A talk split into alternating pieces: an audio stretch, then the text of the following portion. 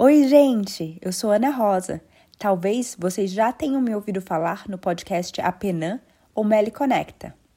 O trabalho que foi iniciado por lá me levou a abrir uma ONG chamada Meli Bees Network, ou Rede Meli. Ela foi fundada aqui na Alemanha, mas ela é ativa em algumas das áreas mais ameaçadas da região amazônica. Há poucas semanas, nós realizamos uma oficina de contação de histórias com mulheres quilombola lá na comunidade remanescente de Quilombo, Bracinho do Icatu. E agora que a gente já conhece as histórias, os desafios e as potencialidades dessas mulheres, a gente quer continuar o nosso trabalho com elas. E para isso, eu estou te pedindo ajuda. Nós estamos no processo de entrada na plataforma Global Giving, onde selecionam ONGs de confiança para que possam receber doações por meio de financiamento colaborativo. E agora só falta uma coisa para a gente entrar de vez por lá. Precisamos juntar 5 mil dólares para dar início ao trabalho de meliponicultura, criação racional de abelhas nativas sem ferrão, no quilombo Bracinho do Icatu. Essas abelhas já estão presentes nessa região e nós queremos proteger ativamente e fazer o um manejo sustentável dessas abelhas. E aí, vem com a gente?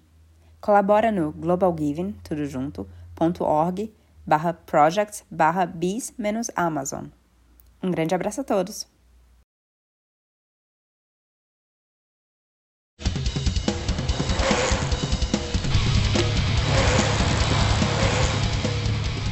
Beco da Bike, o podcast onde os ciclistas se encontram.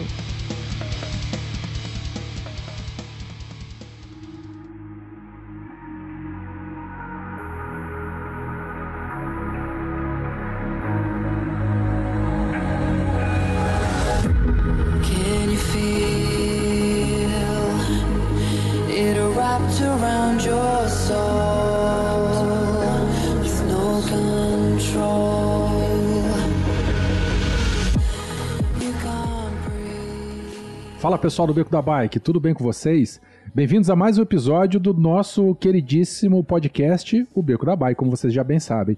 Eu sou o Werther Kronig, de Vila Velha, no Espírito Santo, e estamos de novo. O que vocês pedem, vocês gostam, e a gente corre atrás, e essas pessoas maravilhosas caem na nossa mão, no bom sentido, e nós vamos falar mais uma vez de cicloturismo, bikepacking, um projeto muito interessante que foi apresentado a mim pela nossa queridíssima Helena Coelho, que está aqui na nossa gravação. Tudo bem, Helena? Oi, eu sou Helena, eu sou Helena Coelho, também, né, de Vila Velha, mas estou em BH e estamos juntos demais. Maravilha, bem-vinda novamente ao Beco, Helena. E lá de Recife, o nosso queridíssimo Chicó. Tudo bem, Chicó? E aí, no clima? No clima. Tô em Tamandaré. Tô em Tamandaré, Tamandaré, tá certo. Tá de Pernambuco. É, quem acompanha aí o, o Beco da Bike Regenerativo sabe da saga do Chicó, da mudança dele, né, de Recife para Tamandaré. É isso aí. Mais um ponto para a gente poder parar e visitar para quem estiver passando aí pelo, pelo Brasil. Falei em passando pelo Brasil, um tempo atrás você hospedou uns três ou quatro cicloviajantes gringos aí, né, na tua casa? Cara, foi um negócio, foi uma experiência muito legal, cara. Encontrei com eles aqui no centro. com- Mindy Bikes, né? Você pegou os Mindy Bikes. É, eles estão. São malabares, né? Eles trabalham nos semáforos, são artistas, músicos, e já estão na estrada há quase 5, 7 anos, morando nas ruas e tal. E aí encontrei com eles em Tamandaré, trouxe pra casa e passaram duas semanas aqui. Tadinho, ofereceram, você viu lá, ofereceu água, comida e abrigo, aí eles foram, né? É, aí veio a galera, aí veio quatro gatos, um cachorro, veio eles todos e passamos aqui um, um tempo bem legal. Gravamos alguma é coisa. isso que eu ia falar, né? Mais pra frente vamos- você vai soltar um episódio aí que você gravou com eles, né? Eu espero, eu espero que sim, é, porque o áudio deu uma sabonetada aqui em mim e, e eu tô fazendo magia aqui pra poder recuperar ele, mas eu acho que vai ficar um negócio legal Tá assim. bom, mas não vai Tá- ser tá- magia, vai ser tecnologia que vai salvar isso. É, é um negócio vai, vai ficar bom. vai Tá ficar bom. Não vai ficar ruim não. Vamos sair aí do, do Nordeste, vamos aqui para Minas Gerais, ou, ou pra- na verdade para Itatiaia, né? O nosso convidado, Fernando, Fernando Biagon, Bia, Bia, pô, Fernando, você vai ter que falar o teu sobrenome. Biagione. Biagione, tudo bem, Fernando? Beleza, meu caro. Seja bem-vindo. Prazer estar aí com vocês aqui. né, já ouvi vários outros episódios. Acho que até a gente está em alguns grupos de, de Telegram em, em comum. É, os Telegram, os, os, os grupos de gravel da vida aí, cicloturismo, a gente de vez em quando se esbarra aí. Exatamente, cara. É Maravilha. muito massa. Fernando, você está aqui, como eu já comentei, né? Helena apresentou o teu projeto, o, o projeto seu e do Marcelo, na verdade, né? Ele não está aqui, coitado, porque ele tá doente. É, da, da volta em Minas, nós vamos conversar bastante sobre isso, sobre o bikepacking Brasil também, né? Teu, teu blog, onde você registra aí a cena do bikepacking no, no, no país. Mas antes disso, eu queria que você se apresentasse para os ouvintes, quem é você, de onde você veio, onde você mora, e mais importante, mais importante do que você, apresenta a tua bicicleta para a galera. Oh, beleza. Bom, eu sou o Fernando Biagioni, eu sou fotógrafo, eu sou nasci em Belo Horizonte, mas eu acho que morei em muitos lugares que isso acaba formando seu, sua pessoa, né? Mas eu acabei vindo parar em Itatiaia, que é uma vila quase 200 habitantes, entre Ouro Preto e Ouro Branco, só pra estar aqui realmente na, na frente da trilha, poder acordar e, e já tá no mato, sabe? Ah, o Itatiaia não é do Rio de Janeiro, não. Itatiaia é Minas. Itatiaia, Minas. é Pô, um distrito cara. de Ouro Branco. Eu o distrito de Ouro ouvi- Branco fica bem no meio do caminho entre Ouro- Preto e Ouro Branco. Ah, tá. Eu ouvi a, a entrevista de vocês dois no Pedalcast. E aí, quando vocês falaram que tava em Itatiaia, eu falei, pô, mas eles largaram tudo pra ir pro Rio de Janeiro, já morava nos morros massa aí, por que, que eles foram fazer no Rio? Agora que a minha ficha caiu. É, e é, assim, eu, é, tem uma pesquisa aqui que eu tenho feito, né, sobre a história de Minas, sobre o ciclo do ouro e tal, e aqui é um lugar perfeito, porque era bem o último ponto que, que os bandeirantes, que todo mundo se encontrava, né, antes de, de chegar Ouro Preto, Vila Rica. Então tem muita coisa a ser descoberta aqui ainda, então é um lugar perfeito, assim, digamos. Muito bom. Mas Itatiaia fica ao sul ou ao norte de Ouro Preto e Ouro Branco? Cara, fica en- entre os- as Entre duas cidades. dois, né? é, é literalmente, tá no caminho novo, né, no, do- daquele mapa do Instituto da Estrada Real. Ah, É, tá, tá no caminho novo, quando você passa ali de, no Lavras Novas e tal, tá nessa região, bem, bem próximo a Lavras Novas. Muito bom. Helena, você também frequenta a região lá? Helena veio pedalar aqui comigo uma vez. Foi demais. Eu frequentava muito Ouro Branco na infância, muito, ia muito na Serra de Ouro Branco. Minha família tem, tem casa lá, meus primos moravam lá, então, assim, desde pequena eu vou muito na Serra. Fiquei uns anos sem ir e aí voltei uns meses atrás, é, muito inspirada pela, pelos ouvintes do Fê mesmo, querendo fazer a viagem com a minha mãe. A gente foi lá, a gente caminhou, pedalou, foi da hora. É duríssimo, viu? Ah, imagino. Falta ar, falta marcha, falta pé. Sobra calor e sobra secura também, né? Tem A que frio, mas assim, bom demais. Muito bom. Fernando, ótimo. E, e, tua, e tua bicicleta, cara? É, apresenta a tua bicicleta pros nossos ouvintes, então. Bom, eu acho que eu vou aproveitar, apresentar só a, a principal, É. digamos, porque Quantas bikes você tem? Quantas bikes você tem? Eu devo ter umas 18 bicicletas. Meu Deus cara. do céu, não. Pega a principal. Senão a gente vai fazer episódio só com as suas bicicletas. Eu fico, eu fico no LX, Mercado Livre, olhando bicicleta antiga, velha, eu falo, vou comprar, restaurar e vender. Eu restauro a bicicleta, fica bonita, eu falo, vou vender não. Não, então, então, então eu vou expandir essa pergunta e eu vou abrir um parêntese. Você vai falar da sua bicicleta, a mais querida dessas que você restaurou, e a bicicleta atual que você tem. Bom, a mais querida, na verdade, eu nem restaurei, eu deixei ela original, do jeito que, a- que o tempo fez com ela.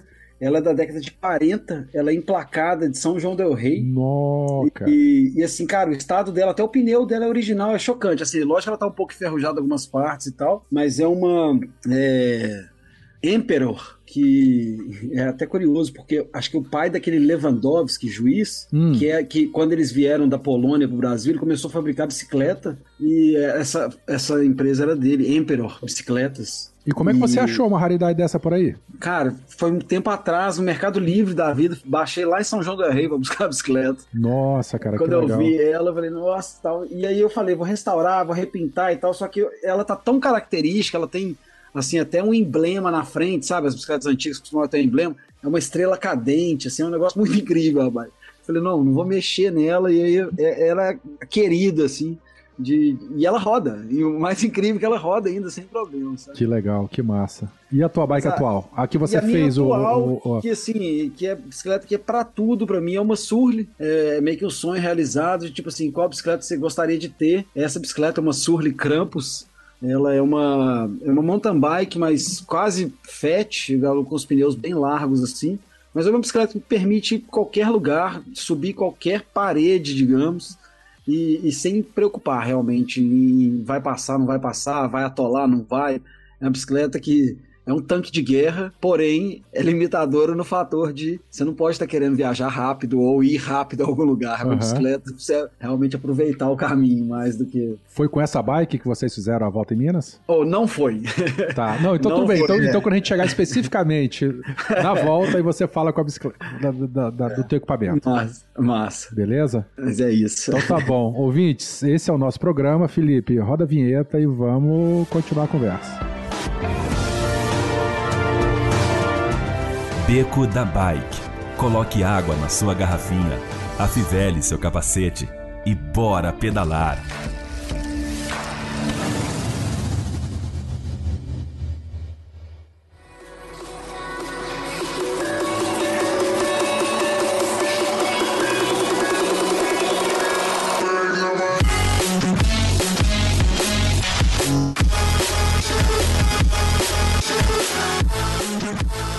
Bom, Fernando, é, é, antes da gente falar do, do, do- do- projeto, né, da volta em Minas, como é que ele foi, as partes técnicas, né, esse tipo de, de, de conteúdo é, é muito querido pelos nossos ouvintes, né, o pessoal se amarra muito em bikepack, cicloviagem, touring e tal. É, mas antes disso, eu, eu queria que você explicasse pra gente um pouco do bikepacking Brasil, porque como a gente estava conversando em off aqui, né, eu pelo menos particularmente já acompanho há bastante tempo o bikepacking Brasil, mas eu nunca tinha ligado o nome à pessoa, muito menos ia imaginar que eu teria a oportunidade de estar conversando com você sobre isso. É, então conta um pouco do projeto do Bikepack Brasil, o que, que é, como começou, quem tá lá. Cara, então é, é até interessante você falar isso, porque eu realmente tento não me colocar à frente ali, sabe? Eu, eu tento meio que separar isso. Então tem muitas vezes as pessoas chegam pra mim, até encontrei um cara fazendo estrada real uma vez, falei, falou, sou do Bikepack em Brasil e tal. Aí falou, pô, mas quem que você é? Eu falei, o Fernando falou, cara, conversei com você já, mas nunca relacionei isso e tal. E, e foi até engraçado isso, porque é, assim, eu acho que eu- esse portal Bikepack Brasil é gostaria muito que fosse, sabe, um, um portal de referência de rotas, de dicas, de reviews, sem relacionar realmente a quem tá por trás disso. Eu acho que você deixar ali um, um, um mistério ali, né, meio que de todo mundo, tanto que Entendi. é, no início até é, incentivava muito as pessoas a contribuírem, manda uma rota, manda um, um relato, manda uma história, manda um review de algum produto, exatamente para a gente criar essa comunidade de, de compartilhar essas informações, porque eu acho que é, a gente tem muita coisa sobre cicloturismo, né, na, no Facebook, em, em vários grupos, mas a gente tem muita pouca coisa é, específica de bikepacking. Então eu queria realmente juntar essa comunidade de uma maneira que a gente pudesse é, compartilhar essas informações. E aí, é, na época, eu conversava muito com o Léo, Léo Ferreira, Trackland, é, no Instagram, e falei, cara, vamos fazer isso e tal. Já tinha registrado né, o Bikepack Brasil, já tinha essa ideia acompanhando já o bikepack.com e tal. E aí ele falou, cara, vamos, vou tentando aqui de São Paulo, criando os conteúdos. Aí a gente meio que foi fazendo umas rotas, definindo os caminhos e começamos a postar ali. E várias pessoas começaram a curtir, repostar, gente querendo contribuir. E falou, pô, muito massa. Isso quando, que, mais ou é- menos? Em que época, mais ou menos? Cara, acho que foi. A primeira vez que a gente começou a postar ali foi 2018. 2018, assim, que a gente começou a ser mais ativo na, na rede. Uhum. Acho que a página, desde 2016, ela existe, mas na- é, de Instagram mesmo, de estar mais presente, acho que foi 2018 que a gente começou a. É, nasceu mais ou menos na mesma, na mesma época que o Beco. A gente é de 2017, 2018, mais ou menos aí também. Massa. É, É, rolou um boom, né, do, do ciclismo ali, do cicloturismo. é, acho que até do, do pedal urbano, né? Sim, sim. É, Eu vou fazer outra pergunta que não tá na pauta, hein? E eu já avisei que a gente pode fazer isso, então eu vou lá. Claro, claro. É, o bikepacking, ele é um. Você diria que é um estilo, é uma modalidade, é uma filosofia de cicloturismo? Onde que se- é tudo isso ou, ou é cagar regra demais você- a gente tentar enquadrar o bikepacking em alguma caixinha dessa? Cara, eu acho que o bikepacking é um, é um braço do cicloturismo. Eu acho que é uma maneira de, de fazer cicloturismo, né? Eu acho que se, você está fazendo uma viagem mais longa, claro que é interessante você ter mais conforto, mais opções de, de roupa, sei lá, você vai passar por vários climas, é, acaba sendo necessário você ter mais espaço para mais coisas. Então, os alforjes, bagageiros fazem mais sentido. Mas se é uma coisa mais rápida, é, assim, é, mais mínima, você quer pegar trilha, coisa que você vai ter que carregar a bicicleta, vai ser complicado você tirar o Forge. Aí eu acredito que o Biking Pack se encaixa nisso. Eu acho que, assim, são formas diferentes. É, acho que é muito específico, né? O, o bikepacking ser, ser minimalista ali. Lógico que é, isso está relacionado também a, a preço das coisas. Acho que cada, quanto mais leve, menor as coisas, mais caro é, né? É. Bizarro isso. O carbono não deixa mentir, né? Se quiser falar em coisa leve.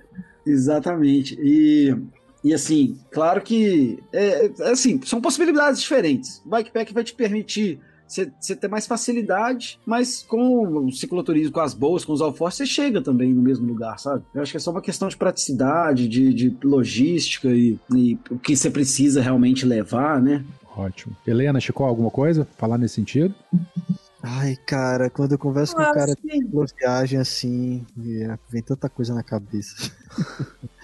Já começa a querer Acho que é só atravessar. aprender, né? O que, foi, Helena? Fala aí, Helena. Acho que é só aprender e a gente vai acabar voltando, né, nisso várias vezes. Tem várias dicas, a gente sempre conversa muito sobre alguma, alguma dúvida, né, algum jeito de amarrar bolsa, prender barraca, prender coisas na bicicleta. Ele tem bastante experiência em compartilhar. É, o bikepack então. tem muito disso, né? Da gambiarra, quase, digamos assim, né? Esse negócio de amarrar, tipo, a barraca no guidão, as varetas no quadro, é, pra, e, e otimizando esse espaço, né? E claro que às vezes falta coisa, às vezes, igual teve a viagem no Entre Serras ano passado, foi até em setembro do ano passado, eu queria levar meu drone, eu não queria levar a barraca inteira, levei só a parte de cima da barraca, foi um erro da vida. Se eu tivesse ido de alforge, eu não teria tido esse problema, ia caber a barraca tranquilo. Mas levei só o teto e o chão da barraca. Primeiro acampamento que eu fui acampar, o cara falou que era a maior infestação de aranha, armadeira de Minas Gerais, era no camping dele. Nossa, mãe. Caramba.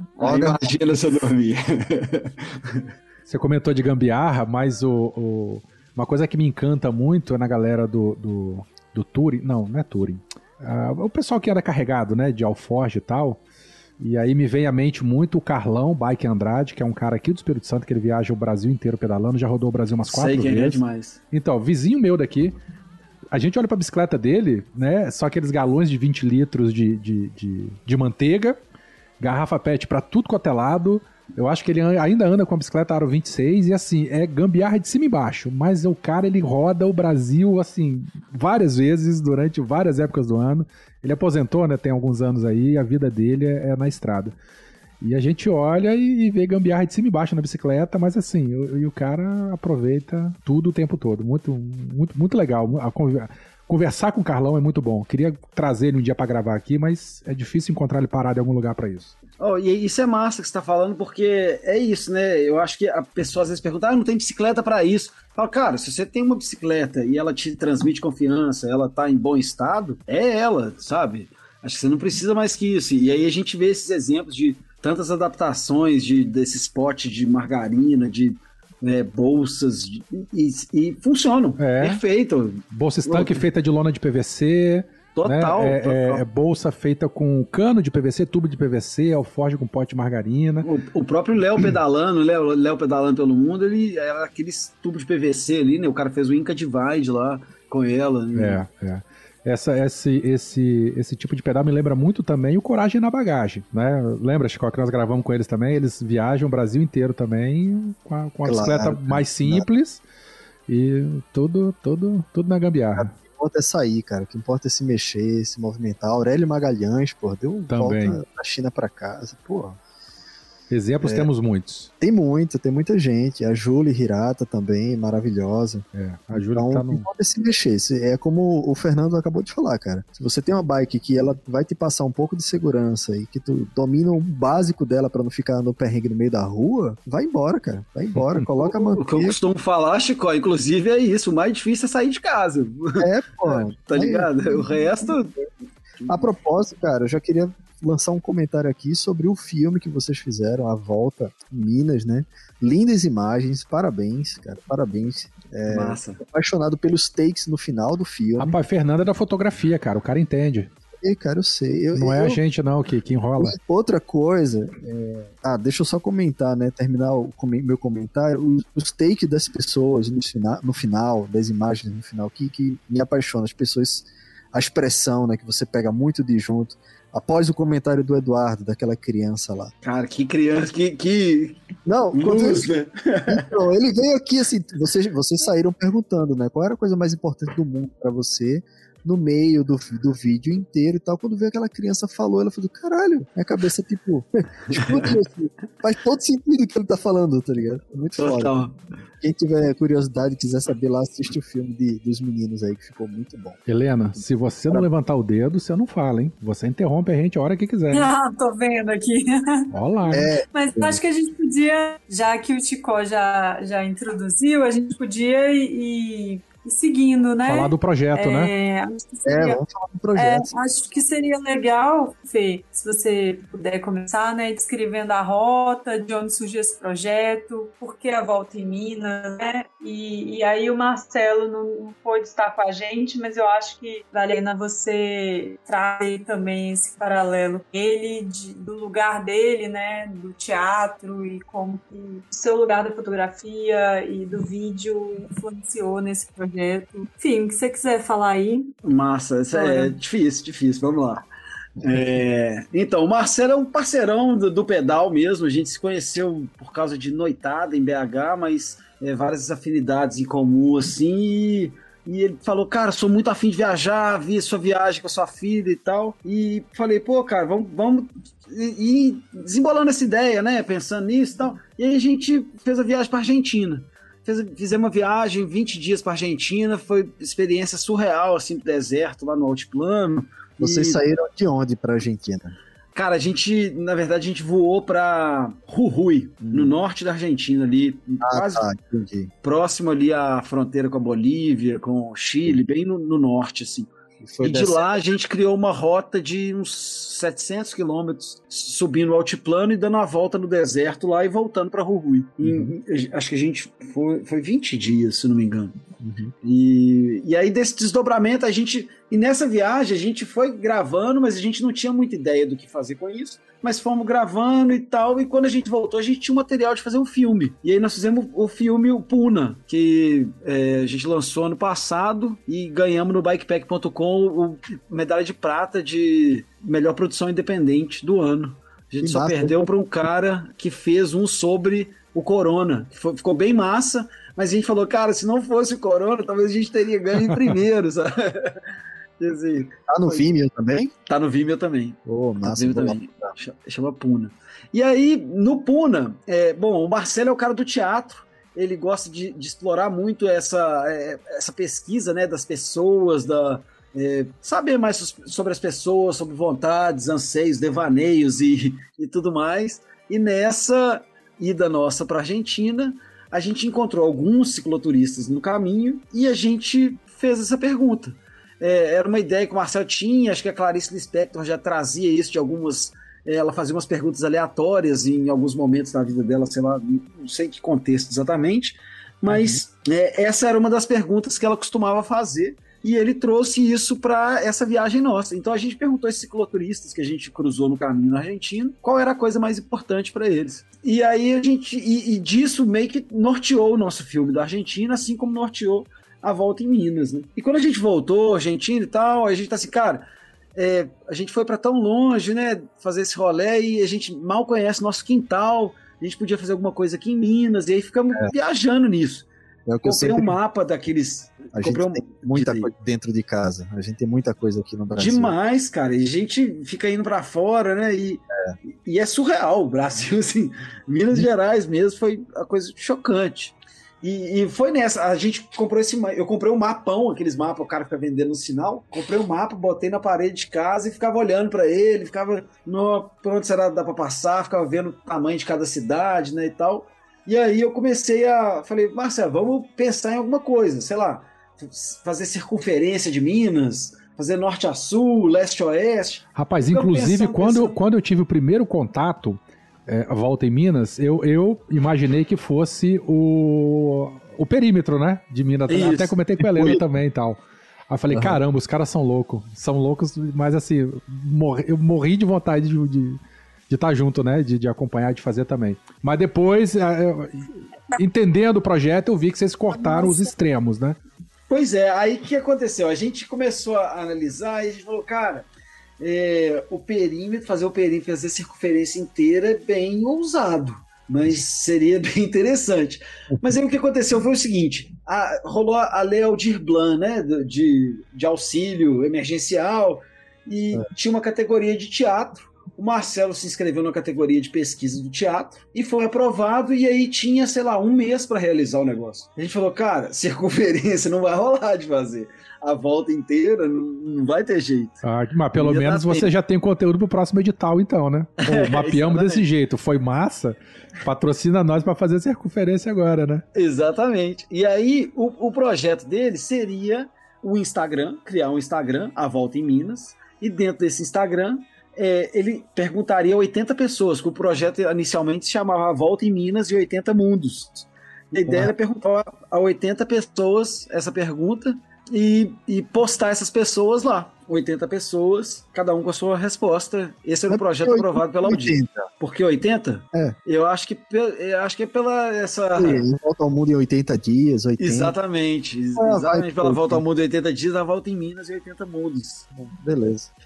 E aí, Coisa e aí a gente falou, cara, vamos. É, a gente falou, cara, bom, vamos. Aí começamos a viajar, que tipo de rota que a gente podia fazer. E eu, assim, cara, eu sou viciado em mapa, passo, sei lá, 70% do tempo que eu passo sentado na frente do computador, eu tô Ah. com algum mapa aberto aqui, de alguma maneira.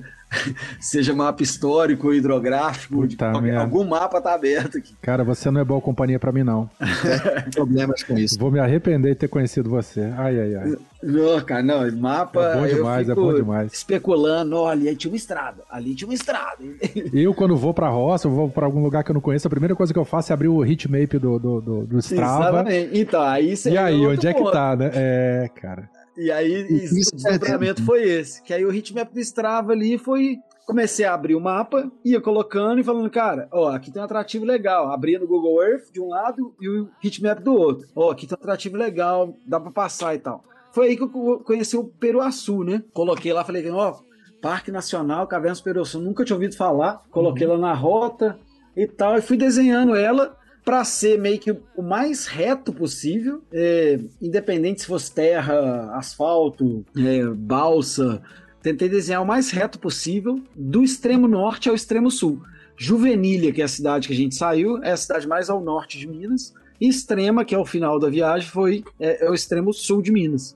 Vocês foram pra lá como? De ônibus mesmo? Carro, avião? Aí, eu- aí um primo meu é, levou a gente para lá, de carro. Ah, entendi. Cara, tem um trecho no filme que é muito legal. Vocês estão passando de bicicleta e passa um moleque também. Aí o moleque pergunta: Vocês estão vindo de onde? sotaque de você. Aqui é uma festa de sotaque, né? Tem. Januário, aí ele, ah, do- Maria. é, lá de Januário, Ave Maria. Ele passa. A gente vindo de São Paulo, lembra, Chico? Que a gente tava aqui em Marataízes. E aí? Tô indo pro Rio, bora os caras indo, né? A gente, não, não, tô voltando de São Paulo, bora. Os caras abrem o olho assim. E isso é muito louco, né? Porque a gente tem uma referência diferente de tempo, de pedalado, pedal tranquilo. E assim, pra gente Januário nem era tão longe. E, o, e pro cara, Januário era tipo assim, nossa, dá o quê? Você Não, tá dá louco? Dá nem 200 quilômetros, porra. Rapaz, a gente conhece pessoas que passam a vida inteira no raio de, sei lá, 10 quilômetros da vila onde mora, cara.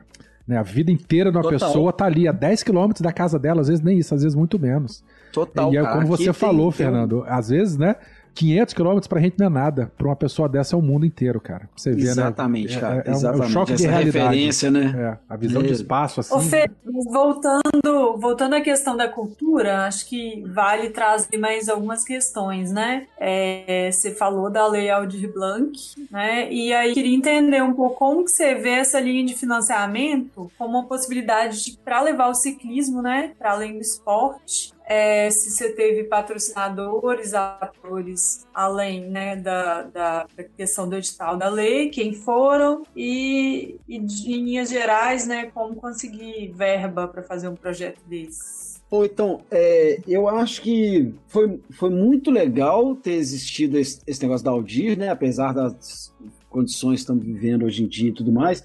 Mas foi importantíssimo, porque realmente, você pegar o Marcelo, por exemplo, é do teatro, o teatro tá fechado até hoje, sabe? É uma profissão que tem mais de um ano que tem como atuar, né? É, e você ter essa possibilidade e enxergar isso como um, uma maneira de fomentar o, turismo mesmo e é, é, importantíssimo. Eu acho que faz toda a diferença, mesmo você vê em outros lugares, outros países, é, quão importante é, né, é, essas, esses estudos de, de assim, de, de, entender o território, de os lugares, de preservação. É, assim, é fundamental que isso esteja sempre acontecendo. Nessa viagem, a gente teve apoio de uma empresa de eh, painéis solares. Pode falar o nome, é, viu? Se quiser, não tem problema é, não. Solar Power, eles foram muito massa com a gente, foram tipo patrocínio master, botaram fé total no, no rolê. E o apoio de, da Trip, da Trip Aventura de BH, a loja que deu os equipamentos pra gente, montou os tubeless, pneu, não sei o quê. E é, a Líder Transportes, que ela que financiou meu primo a levar a gente pra lá. Muito bom. E, aí, e isso foi massa porque, assim, Aldir foi legal, rolou a grana ok, assim, né, para desenvolver o projeto, mas não era suficiente para essa loucura nossa inteira, porque a gente acabou tendo que investir. Investimos numa lente que não ia precisar trocar na câmera, investimos num microfone que fosse melhor do que o nosso áudio lá da Argentina, sabe? Apesar de que a gente acabou não usando o microfone também. Então, o... é, só para deixar claro para o ouvinte, e pegando o gancho de Helena, vocês, é, assim, quem olha num primeiro momento, ah, vocês é, foram fazer uma cicloviagem, né? Foram fazer uma atividade esportiva. Mas a lei Aldir Blanc, ela foi uma lei emergencial, né, que atendia trabalhadores de cultura, espaços artísticos e culturais, né? Então, assim, vocês pegaram, eu imagino, né, que vocês tenham é, é, é focado para submeter esse projeto ao edital a questão humana, né? Com, com a, a, bagagem de Marcelo, que é do teatro, para poder pegar esse financiamento. Exato, foi ele, é, ele foi feito, inclusive, como pesquisa né, de campo é, disso, tipo, de, de, explorar o território mesmo. Sim, sim. É, nesse âmbito, assim, a, a, pesquisa, o projeto mesmo provado é aquele Instagram, a Volta em Minas. Ah, entendi. O filme, o filme foi meio que independente, digamos, né? Com, esse, com os patrocinadores, claro mas o filme em si não tem a ver com a lei, apesar de que a lei ajudou a ele acontecer também, né? Entendi, entendi. Você tem conhecimento, e aí voltando, né, especificamente para agora a parte esportiva, você tem conhecimento de alguma linha de financiamento, ou sei lá, algo parecido com essa lei de incentivo à cultura mas que existe para o turismo ou o cicloturismo, para o esporte? Você tem alguém Cara, que, que, que queira fazer alguma que coisa? Mas você não, não, não conhece, não, não sabe. Você chegou a fuçar isso na época que você estava montando o projeto? Cara, não, não, na verdade não. É, quando surgiu esse Daldir, principalmente o Marcelo que estava nessa situação do teatro, né? É, eu até escrevi na parte de premiação, eu até fui premiado com outro filme que tinha feito, nada relacionado à bicicleta, mais relacionado à cultura. E e ele fez esse processo de investigação, né?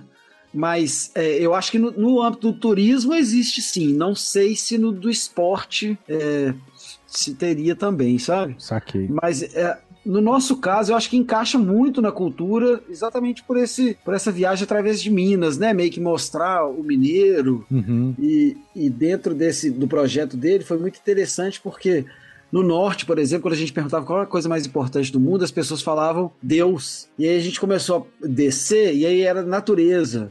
E aí depois começou a ser família. E aí quando a gente estava chegando lá no sul de Minas era saúde. Isso era meio que unânime, era uma, uma coisa meio surreal. Todo mundo a gente perguntava no norte de Minas era Deus, Deus, Deus, é, natureza, natureza, natureza, família, família, família, saúde, saúde, saúde. Pô, cara, vocês têm que escrever um ensaio disso aí e submeter pra alguma é. revista, cara. É. A Helena é, é, curadora de revista científica, cara, da parte de humanidades aí, hein, Helena? Não rola, não?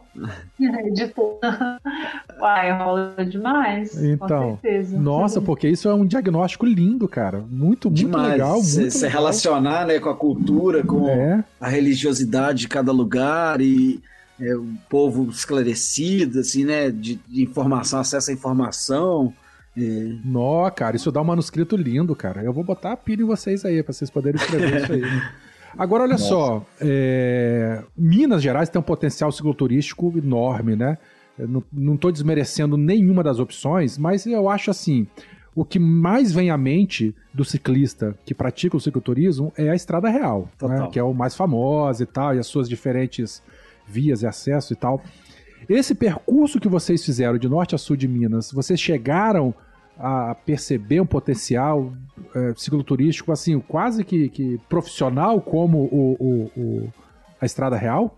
Ou é mais Então, uma coisa cara- mais aventureira mesmo e- e- e Então, a Estrada Real em si, na verdade, o Instituto Estrada Real é meio que um caminho fabricado em cima do caminho real. Isso. Assim, a gente, a gente- hoje é sabido, né, que é, alguns trechos não, nem estavam na Estrada Real, né? Entendi. E, e- e hoje passa lá, apesar de que, sim, claro que é um, é um projeto como é o caminho de Santiago, e enfim, é realmente para ser uma rota de, de turismo ali dentro daquilo, não exatamente é, como era, né? Mas Exatamente a você rota- enxerga esse tipo de, de, de, sei lá, de, de ação ou de ideia Pô, nesse Eu caminho que vocês estão enxergo a fazendo? possibilidade é, pelo fato de que o norte de Minas, boa parte, a gente veio beirando São Francisco. É, assim, em alguns momentos a gente veio beirando e nessas cidades daria para linkar de alguma maneira. E o norte de Minas, apesar de não ter tanta infraestrutura para isso, o norte de Minas foi a coisa mais chocante, porque a gente chegou lá sem muita expectativa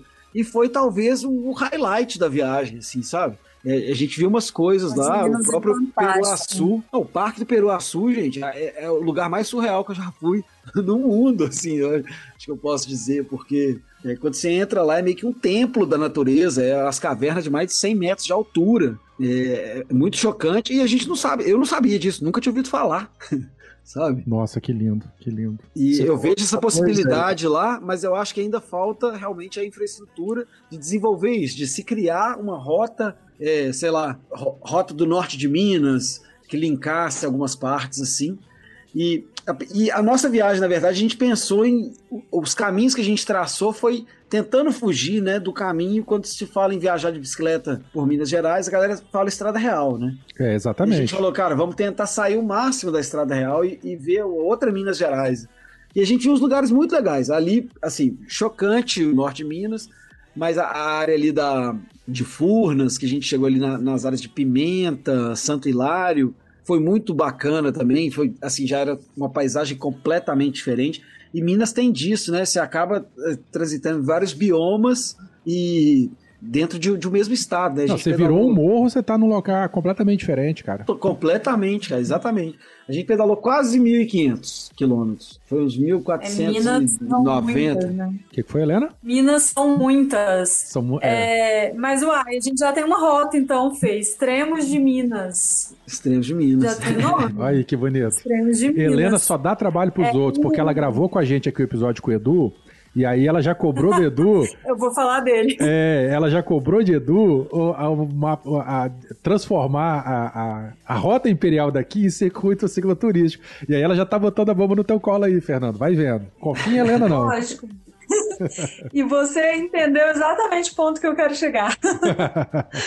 É, perguntar, falar né, do, do projeto do, do Edu, que ele percorreu a rota imperial até a rota real, né? Elas se conectam, sai lá de Espírito Santo até Ouro Preto. E, e aí foi muito massa. E aí queria que você falasse um pouco se você pensou sobre isso, ou se tá a fim de pensar a partir de agora, enfim. É, sobre se você fez registros da infraestrutura do caminho. Porque o Edu, quando ele fez esse projeto, ele falou pra gente que ele pensou muito em e isso foi até a partir de uma conversa prévia que a gente teve mesmo. Ele pensou em como fazer um circuito mais acessível para pessoas, do ponto de vista de disso que a gente falou no começo, né? Qualquer pessoa, qualquer bike. Então você pode fazer a rota. Eu não lembro quantos quilômetros são ao todo, mas sei lá. São quase Chutando 500 que quilômetros sejam- a rota imperial. Quantos? Quase 500. 450, Quase 500. 500. é. Então, é. O Edu fez, sei lá, em cinco dias. Mas uma pessoa, né, com menos treinamento que ele, pode fazer, sei lá, em 10 dias, em 20 dias, fazer uma parte, né, fazer um trecho.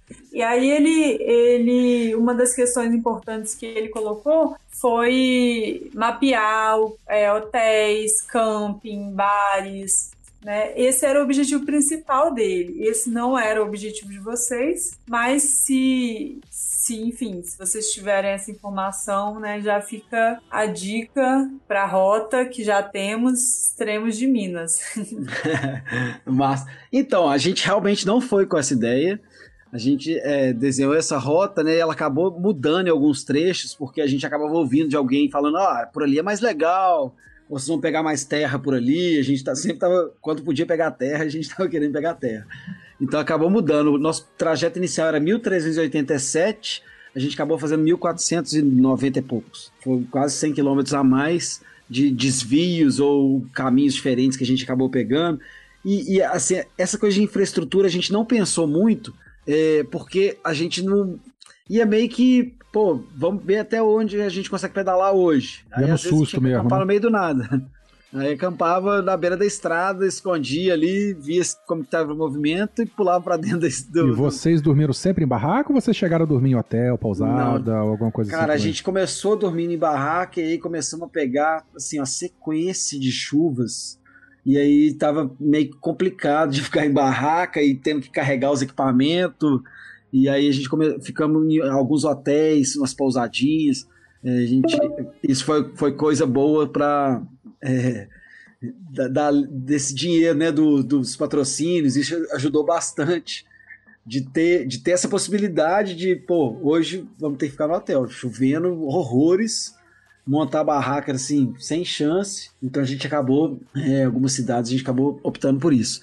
Mas alguns trechos, assim, no norte de Minas, certamente daria um circuito bem legal ali, beirando São Francisco e tal. Já descendo mais, digamos, depois de Pirapora, Luislândia, já começou a ficar meio perigoso porque era BR sem acostamento e tinha momento que a gente tinha que sair da estrada para literalmente não ser atropelado. Nossa, que horror. E, e assim, e teve um momento que eu fiquei até meio tenso, que eu olhei para trás, vi o Marcelo, fiz o contato visual com ele, tipo assim, sai daí agora, tá vindo a carreta gigante. E foi assim, sério, a conta dele sair da estrada, o cara não ia desviar. O cara, você via que o motorista não, não tava fazendo esforço nenhum para desviar dele. E diferente do, do norte de Minas, porque o norte de Minas muita gente pedala, inclusive as cenas que o Chicó falou do final, que tem as senhorinhas todas pedalando com o guarda o, a sombrinha, né? Aham. É, ali no norte de Minas, a gente foi muito respeitado em estrada que a gente pegava, que tinha que compartilhar com caminhão, com ônibus, que seja. É, porque eu acho que nessas cidades as pessoas pedalam, então elas têm costume e sabem como que é você é, tomar a fina, né? E aí, nesse- no norte de Minas foi perfeito, assim, as pessoas totalmente educadas. Mas nessa parte que são BRs mais de fluxo maior, perto de Luislândia principalmente, foi bem tenso. E aí eu não, não, não recomendaria ninguém pedalar por lá, na verdade. Entendi. Acho que talvez procurar um caminho alternativo ou que certamente deve existir, né? Uma estrada de terra. Ah, o que não Mas falta em Minas é foi- caminho, né? É, é, exato. E, Esse- e como- esse- mas como a gente não foi com esse falou, intuito de mapear, então a gente acabou realmente não, não tendo esse olhar, sabe? Saquei. Esse trecho que você falou, Fernando, imagino que tenha sido mais perigoso, né? Mas aqui a gente tem uma pergunta na pauta. Eu imagino que foi a a Helena quem escreveu essa pauta toda aqui. Não, teve tá dedo meu também. Ah, tá bom escrito, né? Eu, eu que escrevi Essa metade disso, só, animal. Tá muito bem escrito, parabéns, Helena. Aham, aí. É um A safado. minha, a minha parte final tem assim, coisas da cabeça de Chicó, boa sorte. Aí pode ignorar. Mas aí tem um- uma pergunta aqui, assim, que é essa, né? Nesse sentido de qual, qual foi o trecho mais desafiador pra vocês? Só um instantinho, Cara, rapidinho. eu, Peraí, eu peraí, acho peraí. que o Ô, ô, Fernando, desafiador. Fernando, só um instantinho, só um instantinho, perdão. Essa chamada ela vai encerrar em cinco minutinhos, né? Tem uma limitação. Quando cair a chamada, eu vou colocar um novo link na pauta lá. É só a gente clicar em cima e continua a nova. Fechou. Falou. Beleza? Felipe, por favor, tira essa minha interrupção e continua daqui pra frente com a resposta de Fernando. Vai lá, Fernando. Então, eu acho que o trecho mais desafiador não foi nem a estrada nesse momento de, de tensão ali com os caminhões. Eu acho que o trecho mais desafiador foi nas proximidades de traves, é, travessão de Minas, pelo calor e pela estrada de terra de Costela. Foi uma, uma mistura que, assim, que eu nunca tinha sentido. Era coisa de mais de 40 graus na sombra. E, e a gente achava que ia conseguir pedalar. A gente, não, vai ser tranquilo e tal. E era impossível, não tinha jeito. Você começava a pedalar assim, você começava a ficar ofegante de uma maneira. E aí, às vezes, tem até algumas cenas do filme que a gente tá parado debaixo de uma árvorezinha lá, porque era impossível de continuar pedalando. E a gente passava, às vezes, horas. E, e até aquela cena que o cara chega, tá chegando de cavalo ali, é naquela parte que a gente tá empurrando na areia, não consegue pedalar, e o cara tá vindo de cavalo, e o Marcelo começa a relembrar uns trechos do, do, do, do Grande Sertão Veredas, né? Ele começa a falar. Os, eles estão no, deserto, os cavalos começam a morrer, não tem água. E aí tá vindo os caras de cavalo e os caras oferecem água. Tipo assim, é até meio irônico, né? É, uma incep é um Inception, assim, né? Muito. Uma coincidência. E- mas aquele trecho ali foi, foi tenso. Foi tenso por, por esse calor. Eu acho que foi mais desafiador de, de a gente achar que ia conseguir. A gente falou, ah, vai ser 60 quilômetros, sei lá. Isso daí a gente faz em 4 horas no máximo. E foi Vocês um negócio que estavam demorou 10 horas. Vocês estavam pedalando clipado? Algum de vocês estava pedalando clipado ou não? Clipado, nós dois. Ei, a gente não falou das bikes ainda. Eu queria que. Porque você comentou o seguinte, é, por causa das costelas. É, bom, a gente viu aqui que vocês foram de gravel, né? E, e sem suspensão. Então as costelinhas, elas né, ferram ainda mais a vida da gente. Mas eu queria que vocês. Você descrevesse as suas bicicletas e depois já emendar numa outra pergunta complementando o que a Helena falou. Tô dando a volta do caceta aqui. Porque eu queria saber também se dá pra fazer com qualquer bicicleta. O que vocês fizeram. Então, primeiro, descreve a sua bicicleta e depois você comenta pra gente se dá pra fazer com qualquer bicicleta, esse roteiro que vocês fizeram. Então, a gente foi com duas formats. é, Essa russinha ficou famosa aí, essa russa de crombole, né? Barata, né? É, Tava na baratinho, época na era barata. época era Hoje barato. tá mais, que mais, mais, mais caro que Bitcoin. É né? bicicleta, é bicicleta boa, cara? Cara, eu, eu troquei tudo, então eu não sei te dizer. Ah, Eu porque na época eu lembro que tinha umas que trocar tudo. Na época eu vi que tinha umas assim com. com é, Deore não, com. Oh meu Deus, o 10 marchas. Não, Ela vem com clares. Clares, é. Mas assim, É. tava muito mais barato que, que as bicicletas normais, assim, cara. Pessoal, eu, eu particularmente eu fiquei até com medo de comprar, porque eu achei que fosse muito vagabunda. Mas e aí, o que, que você tem a dizer da bicicleta? Cara, é, é, assim, é, é bem honesta. né, pelo preço que se pagava na época, né? Eu acho que não existe mais, né? Do lote que o.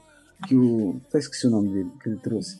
Enfim, é, eu troquei adaptando ela para esses rolés mesmo, para poder viajar e coloquei tubeless e fui fazendo algumas modificações ali, coloquei o pé de vela mais leve, é, o guidão coloquei um de gravel mais aberto, fiz várias modificações, mas assim, foram bicicletas perfeitas para viagem, porque elas eram ágeis quando a gente precisava, quando pegavam asfalto assim, rendia demais. E quando pegava terra, por estar com tubeless, a gente foi com o pneu mais largo, 742, é, tinha um certo conforto, assim.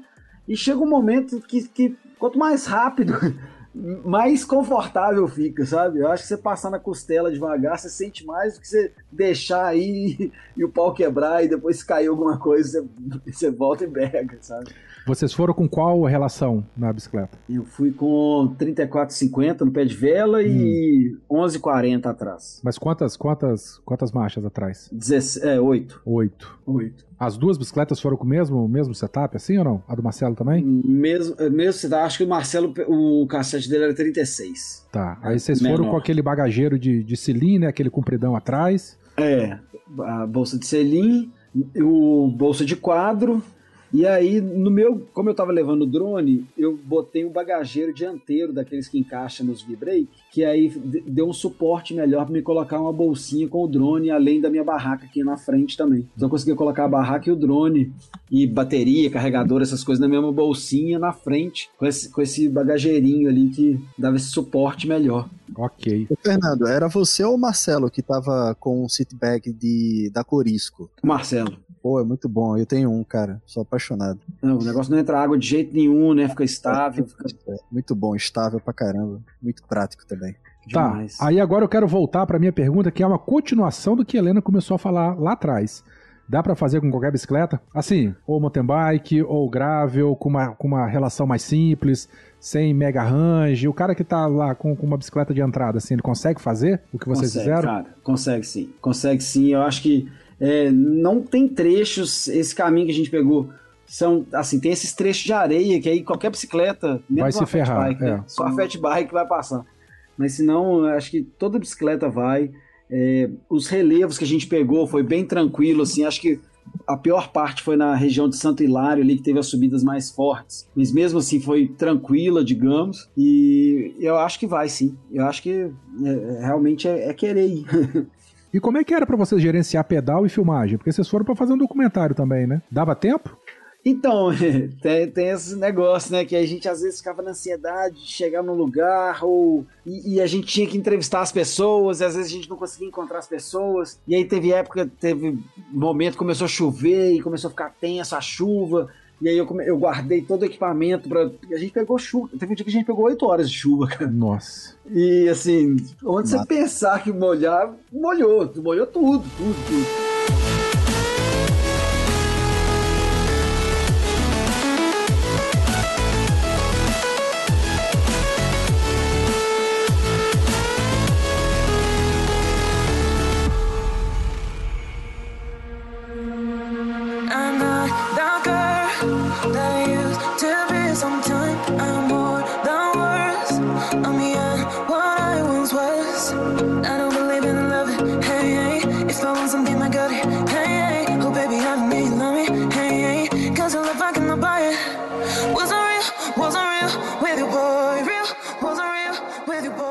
Então dá pra todo mundo fazer. Dá, cara. Eu acho que tirando essa questão da estrada, né? Nos momentos mais perigosos ali, mas é, é entender que isso faz parte também, né? Mas Tá. dá sim, acho que qualquer bicicleta. Qualquer bicicleta vai. E com relação. Assim, vocês paravam pra comer, almoçar? eh, Vocês tinham horário fixo ou parava pra comer quando tava com fome? Levava sua comida ou comia o que tava na estrada? Como é que é essa parte mais técnica, assim? Cara, a gente é, viveu de açaí, digamos, tô ligado. O almoço que vocês açaí, tá lá um pote de 5 litros de açaí. É, cara, a gente às vezes mandava um desse, assim, chegava no lugar, se tinha o pote, a gente falava, é o pote. Mas, é, cara, a gente levou fogareiro, levou todo o equipamento, né? E sempre a gente tava, qualquer cidadezinha que a gente passava, ou a gente é, inteirava ali o nosso kit de rango, mas a gente tentava fazer sempre no caminho, por nossa conta, até por, por, por causa do momento de pandemia e tudo mais, né?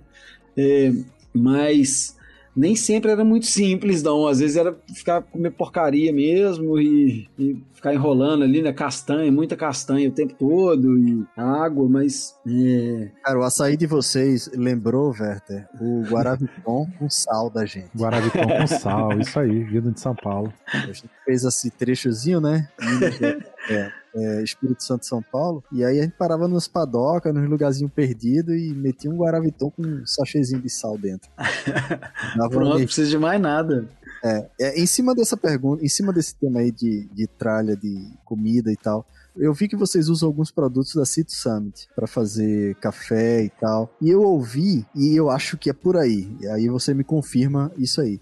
É, eu ouvi no podcast do Felipe Tavares, o Pedalcast, excelente episódio, inclusive. Ou, ouçam lá, que tem mais coisas complementando essas aqui e a gente complementa eles lá é, que você teve uma experiência lá fora. Então, alguns produtos, tipo o Cito Summit ou aquele Volley Strap que você tem prendendo a bike, você trouxe de fora ou comprou aqui no Brasil?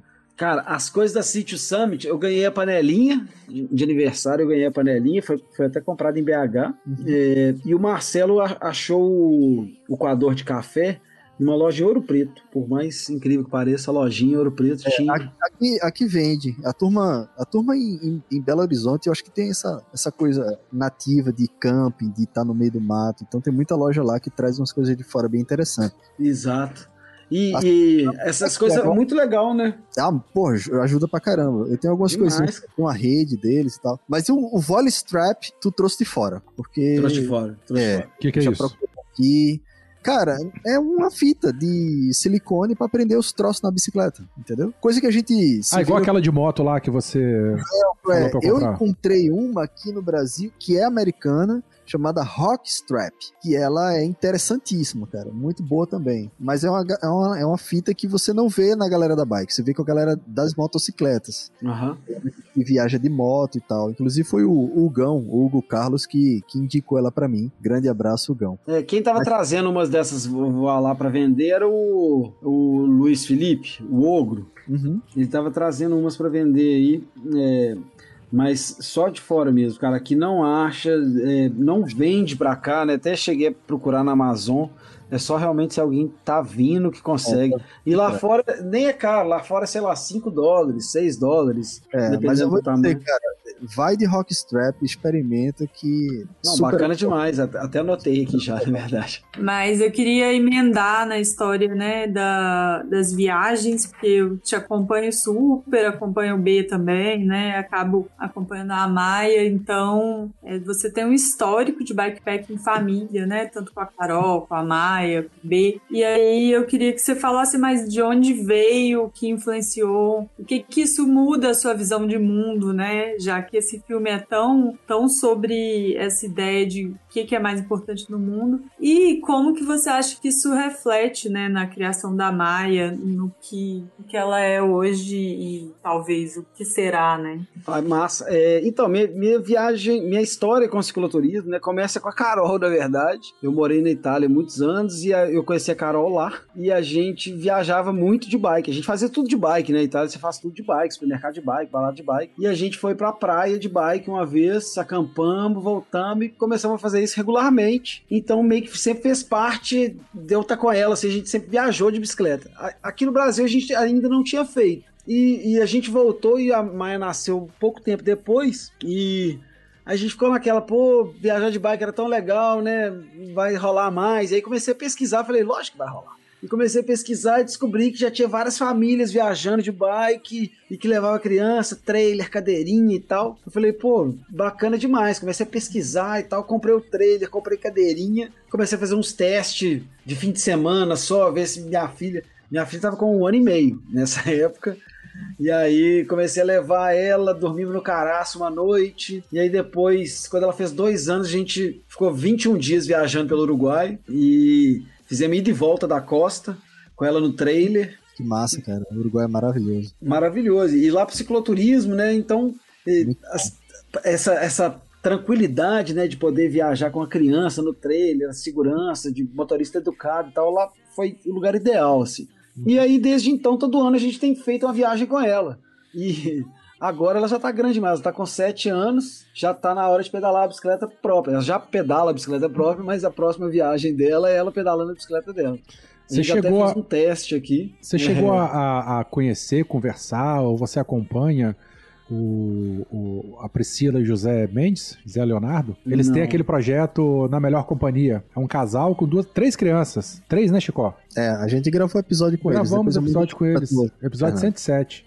Muito bom. Estão pedalando aí também na, na carretinha, três crianças, bicho. O casal e mais três crianças. E olha, é, é doideira, viu? São crianças Não, que estão é- menores, né? A, a tua filha tá maior, né? Sete anos, mas.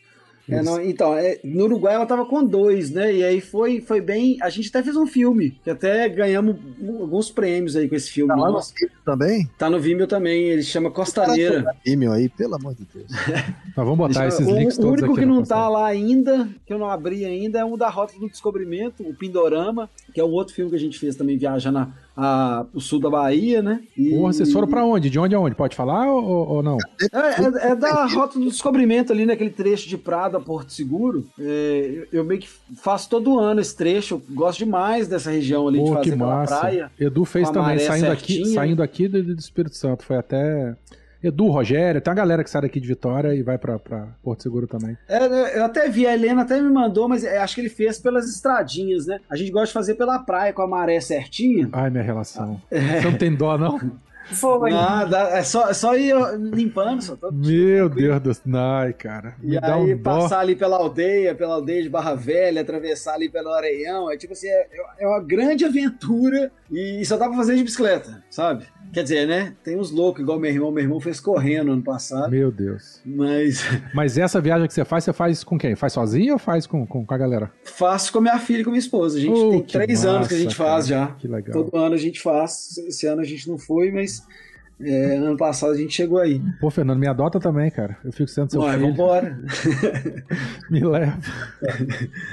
E, e- não, e- e eu, eu tô botando minha filha aqui pra treinar, eu falo com ela, ó, é, ano que vem, em janeiro, você vai pedalar sua bicicleta sozinha. Você sabe como que é, porque ela fica lá, maré alta, maré baixa, maré alta, maré tá subindo. Ela já, já meio que entende ali, nos momentos da maré. Aí eu falei, ó, agora não tem- consigo te carregar mais não. Ela é só aquele treinador da canoa havaiana, né? Que fica gritando. Rema, rema. E, e na viagem do ano passado pra Bahia, ela até ia com a bicicleta dela, só que no último momento ali eu falei, ô, isso não vai dar certo, não tava sentindo ela tão confiante. E aí montei a cadeirinha na minha bicicleta. E foi a última viagem realmente dela, porque o peso dela já quebrou a cadeirinha, Aham. quebrou a gente chegando em Caraíba, consegui arrumar. é, foi meio tenso assim, mas conseguimos terminar a viagem. Mas aí eu percebi que era a última mesmo, eu tava forçando já a criança de quase sete anos na, na cadeirinha, era demais. Eu ia até perguntar como é que é ficar fora de casa durante as viagens, né? Como é, como é que é a relação com a família. Mas a resposta é que você leva a casa junto, aí você leva todo mundo junto. É, às vezes, né? Às vezes dá. Então, mas, aí Mas- que tá, a tua esposa também curte bicicleta. Ela não fica com ciúmes, não? De você com o Marcelo, viajando aí? Não fica nada. Fica nada. Nadando nu, nadando Ah, e foi engraçado nessa última viagem que a gente tava lá atravessando a noite adentro e tal, e aí começou escuridão lá, a gente na estradinha, chegando em Pimenta, o Marcelo começou a gritar, apaga o farol, apaga o farol. Eu não entendendo nada, apaguei o farol, assim, ele olha pro céu. Ele tava passando um ZT no céu, assim, disco voador. e a gente, cara, que isso, que loucura e tal. E aí... eu liguei pra minha esposa, falei, ô Carol, que isso, chegaram os ZT. Se eu não voltar. E é isso e tal, foi bom te conhecer, né? Acabou o mundo. E aí, naquele mesmo dia à noite, eu cheguei, nós chegamos em Pimenta, ela tinha me mandado a mensagem: satélites de Elon Musk são vistos no céu. Ah, é a constelação, né? De internet dele. Mas mesmo, mesmo estando, estando longe, assim, a gente tá- sempre tem o contato, né? Na, na viagem da Argentina também a gente levou aquele spot aí. ela Então, eu ouvi isso no, no- no podcast, no, no Pedalcast. Vocês são patrocinados pelo Spot ou não? Não, não. É uma sacanagem, né? Que é, tão, é um serviço tão bom, mas é tão caro a assinatura, né, bicho? Pois é, cara, eu te falo com toda sinceridade, eu até cancelei o serviço porque não quiseram negociar e é muito caro pra você manter, é, mesmo que você queira manter, pra você usar esporadicamente, você tem que ativar, sei lá, 150 reais pra você ativar, e aí mais 150 por ano, mais 90 reais por cada mês mês que você usar. É muito caro, Falei, cara. Pô, aí vale a pena. A proposta dele é muito boa, mas, cara, é muito caro, muito caro. É, é- essa, esse funcionamento dessa logística, acho que, sei lá, você paga, sei lá, 100 reais mês você usar, 150, que fosse mais caro. Mas esse negócio de você pagar uma ativação anual, pô, É, cara, é Isso aí é desanimador. complicado. A cicloviagem que a gente fez de São Paulo para Uruguai, eu levei um. E ativei e usei só naquele mês, né? Mas aí passou o ano, aí você tem que pagar essa taxa que você falou, de reativação, etc, etc. Não fica interessante, não. Não fica não, cara. Pra quem não vive outdoor direto, não, não vale. Né, se você ainda tivesse, justificasse, né, você tem uma empresa de turismo, você tá em lugares remotos e tudo mais, É um guia de montanha, alguma coisa assim? é, não, mas para você usar uma vez por ano ali numa viagem mais preocupante, digamos assim, Se bem que parece que no Inca Divide a, a galera. na- nas provas, né? da- da- dessa, dessa empresa aí, a galera usa, né? Mas ele, aí era patrocinado, né? ah, é, deve ser, então, né? é, deve ser sim. Ô, Fernando, é, barracas que vocês utilizaram nessa cicloviagem. Eu identifiquei uma, que era uma Nature Hike, uma Cloud Alp. A É, outra, vermelhinha, não sei qual era. Qual era? Não, é- é a vermelhinha é Nature Hike, mas é uma. Ela é Nature Hike Spider. Ah, Ela é uma pra. sim. Cara, foi o maior achado do LX, você pode imaginar, porque eu tenho uma Nature Hike de Cloudap 3, que é a- de- a minha de família. É, a E ela, grandona. e ela é enorme. é- inclusive, foi ela que eu levei para Entre Serras. Eu ainda não tinha essa pequena. E aí eu deixei de levar o quarto, porque ela era gigante, eu levei só o teto. Enfim. Mas É. e aí, vale a pena a Spider? Fala Cara, aí. então, aí foi no LX, eu procurando no LX, barraca, achei essa barraca em Belo Horizonte. Eu falei, cara, vou dar a chance, é Nature Hike de, de ciclismo em BH. E ela é muito boa porque ela tem uma construção diferente da, da, da Cloud Up, que você entra na, na extremidade, né? Essa você entra na lateral, então a porta dela é bem grande, ela é bem ampla assim, e as varetas dela são de um outro formato. Meu irmão tem uma Nature Hike Cloud Up é, de, de, acho que duas, duas pessoas. Uhum. Só que ela, a vareta dela no final, ela é reta em vez de abrir em do- duas extremidades. Então acaba que se ele não esticar muito bem ela, ela fica bem fechada dentro, sabe? Eu Isso acho que aqui. isso é meio que um defeito da- das varetas. Mas vocês estão falando aí da, da- dessa barraca? Quanto custa uma brincadeira dessa? Cara, não, posso até dar uma olhada aqui. é, no AliExpress você consegue achar ela aí por uns 600 reais. É. Eu tava olhando esses dias. Eu acho que o preço Brasil tá uns 1.500, É, 2. tá, tá 830 mais. aqui no. É. Eu acho que a do é de uma pessoa. De uma, né? Menorzinho. Aqui. É, e aí Eu tava, eu acampei com uma de um amigo de duas pessoas esses dias também. A gente tava lá em Morro Vermelho, Raposo. Cara, eu acho que E- numa viagem assim é bom a gente investir em conforto. Se vai acampar, pega uma barraca de dois lugares, velho. Porque é o momento que você tem ali pra recarregar suas baterias. Eu, eu acho que eu não pegaria uma Spider, não. Curtinha, pequenininha, não sei. Essa tem um espaço ali pra você ainda colocar as coisas dentro, sabe? Assim, pra dormir sozinho, né? Claro. E falando nessas tecnologias aí, eu tenho duas perguntas. A primeira é de barraca. Vocês não acordaram no meio da noite com gente rodando? Porque as bicicletas não ficam do lado de dentro, né?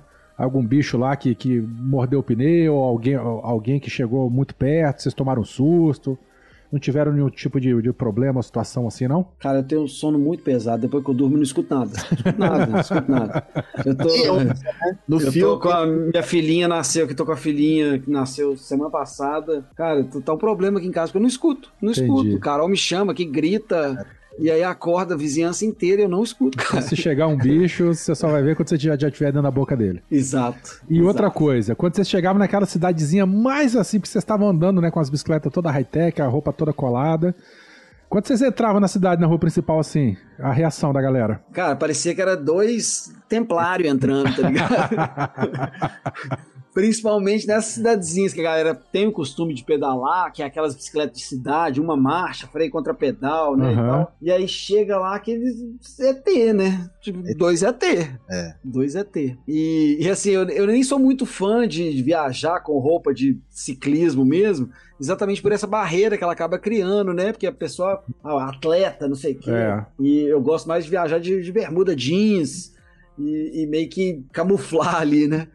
Mas acabou sendo bom porque, como a gente não tinha muito tempo de lavar roupa, de não sei o que, foi muito prático, porque as roupas secavam muito rápido. A gente levou dois kits de, de bike, de roupa de bike, né? E enquanto tava usando um, o outro tava secando. Só na época que a gente pegou ali uns quatro dias de chuva seguido, que não teve jeito, a gente pedalava com a roupa molhada. mesmo. Jesus amado, imagina entrar numa padaria. Nossa, não, foi, foi triste, cara. Depois de Pirapora, que a gente começou a pegar. O dia de Pirapora, a gente pegou 8 horas de chuva. 8 horas sequência, assim. E vocês chegaram a encontrar com outros cicloturistas também? Nenhum, cara. Ninguém. Ninguém. Teve um lugar que a gente chegou que a gente ficou sabendo. A gente parecia ser. Assim, não deve passar gente viajando de bicicleta lá, sabe? Deve A gente passar chegou lá gente, né? Ó, passou uma menina aqui ano passado viajando de bicicleta. Aí a gente, ah, e tal. E aí era uma menina do Rio, a gente tentou descobrir quem que era e não, e não, não rolou. É muito legal isso. É, eu tenho duas perguntas de tralha aqui, Fernando, bem rápido. Primeiro, bolsa de quadro. é, atrapalhou em algum momento com relação a vento lateral? Não, cara, não. Não. E eu comprei uma lanterna de cabeça para fazer provas de BRM. E, uma gal... e a gente entrou numa discussão, não foi, Werther? Dentro de um grupo Foi. que a gente tem de BRM, falando que vai incomodar, que vai começar a doer a cabeça e tal, não sei o quê. E eu com a ideia de usar a lanterna de cabeça como uma luz backup da minha, do meu farol principal na bicicleta. E eu te Acho- vi no acho vídeo- ótimo. E eu te vi no vídeo com uma lanterna de cabeça e eu disse, putz, tá aí. Um cara que teve a Mas mesma tava no ideia. capacete ou tava na testa? Tava no capacete. Ah, No capacete É, não atrapalha, não. É, eu, eu, eu uso. Eu uso- gosto de usar as duas. Uma Uhum. porque você tem a- aquela do guidão que tá direcionando o caminho que você tá indo, né? E Sim. você tem a de cabeça que você ilumina onde você olha. Então, Exato. se você tá olhando pro mato ali, se você precisa Exato. descer da bicicleta, você não tem que ficar Uma- virando o guidão, sabe? E eu imagino uma manutenção na bicicleta no meio da noite. né? Exato, cara. Não, é assim, foi ideal. E não só isso, mas pros momentos de camping ali também, né? Ter a lanterna de cabeça ali é, é, é incrível, é incrível. Se, se tivesse que escolher entre lanterna de cabeça e lanterna de guidão, de cabeça, fato. Olha aí, A olha aí, lanterna de olha aí. cabeça no capacete, Chico, não na testa. Não, mas assim, na cabeça, lanterna de cabeça Não, na cabeça. não, Você você, ficar você na- tava defendendo a galera que usava na testa. E a gente desceu a pau em você dizendo que você ia ter um, um aneuri- aneurisma. Depois de 12 horas pedalando. É, É, aí, aí pode aí- ser bloquear o, o fluxo ali. É. a lanterna ia afundar no meu crânio. Nossa, galera. Você ia cair de testa, né? E ia ter um achatamento de têmpora. É. A galera botou tanto medo que no final você nem comprou, né? Comprei, eu tenho minha Comprou? lanterna. Eu já tinha comprado. Esse é o ponto. Qual eu já tinha autonomia? Qual autonomia? postei no grupo. Qual autonomia? Dura 12 horas? Dura mais de 12 horas. É uma Mas da luz Black forte, 200 Dupla lumen perna. com, com 12 horas? Oi? Tem 200 lumen e, e funciona por Não. 12 horas, pelo menos? Não, não é isso não. Depois então eu mando esse spec pra você. Depois eu Não, mando. não quero não. Pra um. A Aqui, lanterna que a galera sobe montanhas, é pra tu me escalar, inclusive. Tá bom. Puta lan- a gente tem que começar a encerrar, hein? E Helena tá quietinha, mas eu vi que ela botou umas duas perguntas cabelosas aqui. É, ele escreveu a pauta É. toda. É. Tô esperando, tô esperando passar a pauta. A Helena, se você pra não der uma rasteira na gente ou não levantar Pra o dedo, você voltar. fica sem. Helena, seja Pra bem-vindo. gente voltar pra, Bacon é assim, tá? Bacon pra a gente voltar pra nossa pauta. Vamos lá. Ok, mas vamos lá. É, se você tiver que escolher dois trechos né, da volta em Minas para indicar para quem não tem tempo disponível, né, para quem não tem é, a mesma quantidade de dias que vocês fizeram, para uma pessoa que quer fazer no final de semana e voltar a conhecer, quais seriam? Hum, difícil, hein? Bom, Se assim, é, é um lugar que é, tem uma logística muito sinistra de chegar, que é o Peruaçu, a região ali, que é muito bonito, mas a logística de chegar, e eu fiquei pensando nisso, por que que ele não é tão conhecido hoje? E eu acho que é por isso, porque, sei lá, a pessoa que, vai, que é de São Paulo, quer ir pra lá, ela tem que voar pra Montes Claros e depois alugar um carro, sei lá, pra dirigir mais uns 200, 300 quilômetros até chegar na região lá. Então são lugares meio inacessíveis, assim, sabe? Difícil de chegar. Mas chegando, estando ali na região, eu acredito que essa região do Peruaçu e para cima ali, é, beirando São Francisco, acho que beirando São Francisco tem muitos lugares nessas comunidades é, que, que vivem à margem, ali, os barranqueiros, né? É, é bem massa, a região ali de Manga. É, a gente passou momentos muito legais, apesar de que depois falaram, pô, é muito perigoso, é muito não sei o quê. Mas essa região do norte de Minas foi muito incrível. E essa região ali da, do, do Lago de Furnas, né, de é, Santo Hilário e tal, foi bem diferente assim para mim também, apesar de ser muito parecido com a região aqui de Itatiaia, mas foi um highlight da viagem ali, porque a gente pegou uma cachoeira muito legal, então é, tem muitos atrativos ali, não só para pedalar, sabe? Tem visuais bonitos, mas você tem coisas extras, né? Eu acho que seria os dois pontos assim. Massa demais, ansiosa para ver um, um roteiro dessas rotas. Vocês colocaram Mas tudo no ideias, Strava né? também? Helena, desculpa interromper, mas acho que cada parcial dessas está no Strava de vocês, se alguém quiser ver por onde vocês passaram. Tá assim, se você entrar no meu Strava em fevereiro, é, você consegue ver todos os dias lá. Tá, eu vou procurar isso para colocar na pauta. Vai, Helena, continua. Desculpa Tá lá. Eu até criei Ah. um arquivo, um GPX com todos juntos, só que o Strava não permite subir ele. Ué, É, coloca no Bikepack Brasil, não? Você hospedar localmente? É, eu até tinha feito isso. Eu até tô pra colocar o filme lá também no Bikepack Brasil e ia Isso. subir a rota lá pelo Ride with GPS, Ah, porque o Strava tem o limitador de 25 megas, né? E acho que ficou tipo uns 80 megas. Sério, cara? Mas se você converter pra, pra TIF, que é Mas o... aí, mas aí o Strava não tá deixando subir, não reconhece como atividade. Ô, dó, que pena.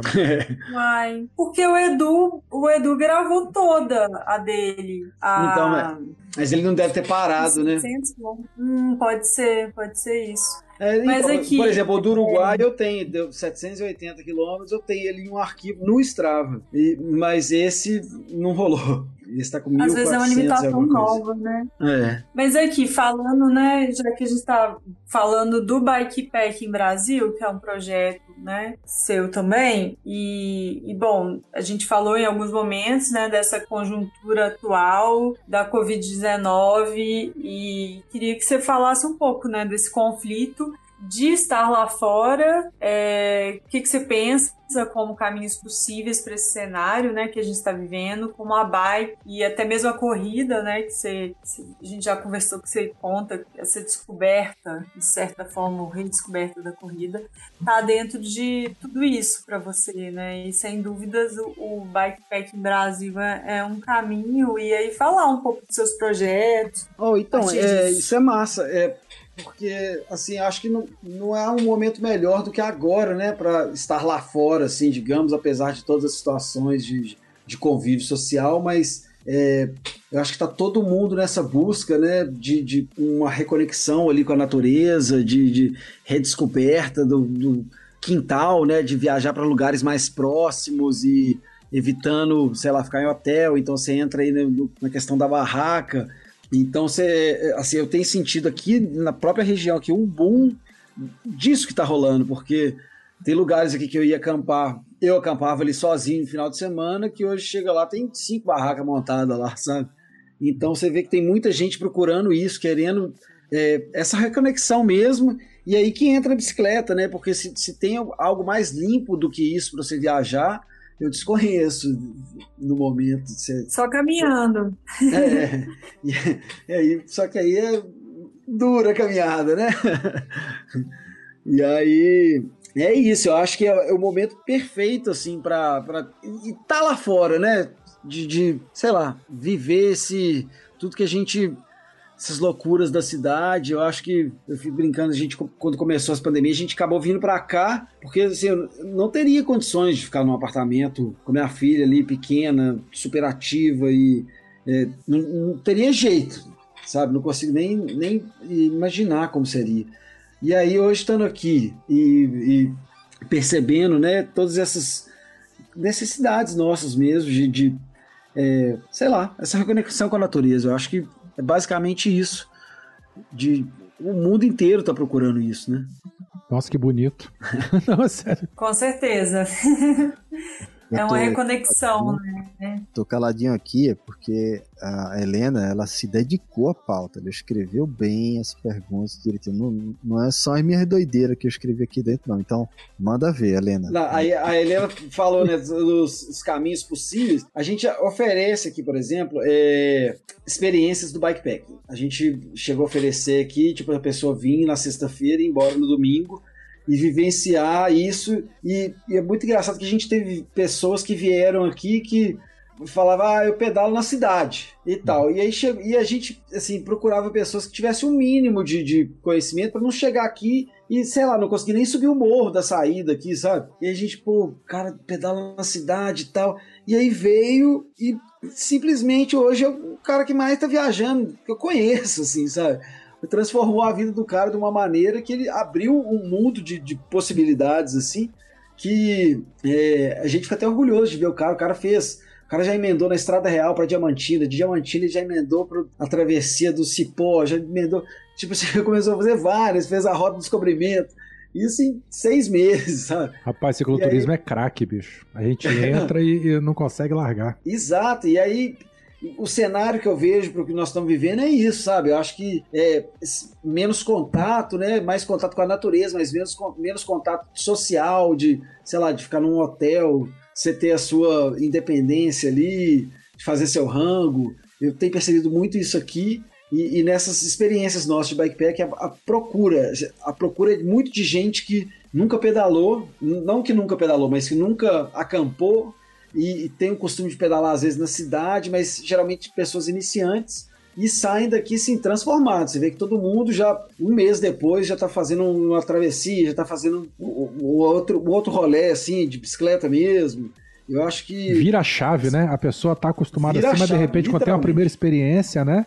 A, a- a gente começa a enxergar o mundo com outros olhos. Isso é uma coisa que. Comigo aconteceu isso, cara. Comigo foi assim, Werther. Na cicloviagem que a gente fez do Espírito Santo pra São Paulo. São Paulo Espírito Santo. É, São Paulo Espírito Santo. Eu não Sim, pedalava, sim, eu sei lá, lembro. 16 quilômetros, né? Aí, de repente, fiz os 100 quilômetros e não morri. Eu disse, caramba, é possível. 130 no pr- seu primeiro dia. Inclusive, foi o seu pedal mais longo que você tinha feito. Foi, até então. Paulo Tabaté. É. Taubaté. Eu, e eu cheguei moído, todo assado, parecia que tinha uma carne de charque entre as minhas pernas, todo ferrado, mas sobrevivi. Eu disse, caramba, virou a chave, né? Eu disse, caramba, é possível chegar com essa bicicleta em qualquer lugar, velho. com a bicicleta e com as suas pernas. Exato, exato. Isso é muito legal. Eu lembro que a gente passava nas praças de pedágio, cara. E, e dava uma Aquela sensação alegria, né, tão cara? gostosa assim, os carros tudo parado. E aí a plaquinha, custo do pedágio e tal, a gente começava a gritar mandando tomar no cu. Vai tomar no cu! e passava pelas praças de pedágio assim. E é bem isso que você falou, Fernando. Pô, a gente tá fazendo isso com as nossas pernas, cara. Isso é muito bom. A sensação de liberdade maravilhosa. Todo mundo tem que tentar isso um dia. E não precisa ser uma viagem de mil quilômetros, não. Eu falo, Não, cara, vai no final de semana, pedala um dia, dorme e volta pedalando. Se você aguenta pedalar 40 Ah, quilômetros, 20 pedala quilômetros, 40, sabe? dorme e volta, cara. Né? É, é- é- é muito gostoso, é muito legal. É transformador. É. Transformador e libertador. É a soma. Eu tô Ok, né? eu, falando um pouco, né, dessa questão de transformação. Eu tô trabalhando em contagem tem um mês e pouco. Acho que eu nem, nem comentei com você, Fê. Voltei para BH, trabalhando em contagem. E aí eu vou de bike às vezes pro trabalho. Inclusive hoje fui, voltei. Não tô indo sempre porque, enfim, depende da casa de uma amiga para tomar banho. E aí não dá para abusar. Mas muito, muito massa, porque minha chefe, que é a procuradora-geral do município, abraçou total a ideia e já pediu para o setor de obras é, colocar um chuveiro, já está providenciando bicicletário. É. E assim, eu imagino que tendo essa infra já vai encher, né? Porque é só começar, é só um começar. E muda tudo. E, sei lá, acho que, que meio clichê, mas um pouco nessa inspiração, é, a gente fica, né, com a pergunta de vocês: qual é a coisa mais importante do mundo? Nesse norte que nos uniu aqui, né, que, que é a bicicleta. É isso aí. Vamos caminhar pros finalmente, Werther? Já estamos, já estamos neles, já estamos neles. É, Fernando, é, eu queria agradecer a tua presença aqui, foi, foi muito gostoso, um bate-papo muito legal. Manda um beijão para Marcelo, se bem que ele vai ouvir esse episódio, né? Marcelo, um beijo para você. É, eu queria que você colocasse teus contatos aí, falar pro pessoal onde seguir, é, aonde ver o, o- esse documentário da volta de, em Minas, os outros documentários que você fez. Então, assim, é, divulga, divulga o teu projeto e o que você pensa em fazer no futuro. Vamos lá. Bom, é, eu tenho muito das minhas pesquisas das loucuras aqui, né, da região e coisas de bicicleta relacionadas. Tem, tem até um videozinho legal que eu levei minha filha para fazer o bikepacking recente, aqui perto, primeiro bikepacking dela, pedalando a bicicleta dela, é, no, no meu Instagram, Fernando Biagione. E no Bikepacking Brasil também a gente tem tentado atualizar na medida do possível. E, gente, estamos precisando de pautas lá. Quem quiser contribuir aí, muito bem-vindo. E tem o, o Bicíclico, né? Que é meu projeto de família, assim, do, do Bikepack em família. É, tudo no Instagram. E os filmes você consegue assistir no Vimeo, vimeo.com.br Fernando Biagione. E lá você tem todos esses que a gente citou aí, a Volta em Minas, o Puna, o Costaneira, e tem algumas outras coisas relacionadas também de, de trail run que eu acabei descobrindo recentemente. Assim, muitos é, assim, incentivo de estar lá fora e fazer outras pessoas quererem estar lá também, sabe? Muito Bacana. bom, muito bom. Ouvintes, vocês viram que esse episódio tá cheio de referência externa.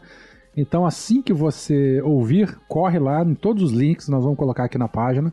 Conheçam essa e as outras viagens do- de, de Fernando, da família dele e de Marcelo também. Fernando, eu queria agradecer, cara, pelo filme que vocês produziram, é, porque pra mim significa um legado pro, seu, pro mundo, né, que vocês deixaram, e um legado que lembra o tanto de coisa linda que a gente tem no Brasil. Queria mandar um recado pra Netflix, pra patrocinar vocês, Aí Fernando. sim. Pô, ainda ba- a, a Netflix, inclusive, que ouve o Beco da Bike, né? Ou, então, vocês estão perdendo. Tem 82 vídeos no Vimeo, velho. Tem, tem coisa boa lá. Cata que vocês vão encontrar. Aí sim. Fernando e Marcelo, que vai ouvir a gente aqui, é um recado pra vocês. Parabéns pela trilha do filme. Só as modas de viola caipira que eu piro, que é muito boa pra caralho. Pedrada, foi difícil, viu? Ó, Foi difícil achar as pedradas ali. Para os nossos ouvintes, é, acompanha lá no Pedalcast que vocês vão conseguir ouvir o Marcelo, né? A- a- muito da parte do Marcelo também, que infelizmente não pôde gravar conosco, porque ele tá aí atacado de alergia. A volta em Minas, muito bom. É, tá lá no Spotify, o Pedalcast. E para você, Fernando, uma referência que é o brother que gravou com a gente o, episódio de Unbound, Unbound Gravel, com o Leonardo Brasil. Ele é fotógrafo. Então eu acho que vocês têm, podem trocar umas figurinhas bem legal lá. É, e graveleiro também, né? É graveleiro e, e fotógrafo. Fotógrafo E da natureza. Vive na montanha, que nem vocês também. Dois caras que vivem na montanha. aí. Você vai gostar dele. Massa demais. É isso, é isso. Agora eu Falou. posso Bom, gente, muito obrigado aí pelo convite. Massa demais falar com vocês. E, e acho que falaram tudo. Foi realmente o, o complemento ali né, do que a gente falou lá no- com, com o Felipe, lá no, no Pedalcast. E acho que a gente seguiu por outro caminho muito bacana também. E infelizmente, né, o Marcelo tá lá, mas eu acho que eu representei ele de uma boa maneira aí. Muito bom. Falou nada de errado, não. Um beijo, Marcelo, pra você. Gente, um beijão pra todo mundo. Manda tchau pros ouvintes agora. Tchau, tchau. Agora sim. Valeu. Tchau. Tchau. Valeu, gente. Valeu.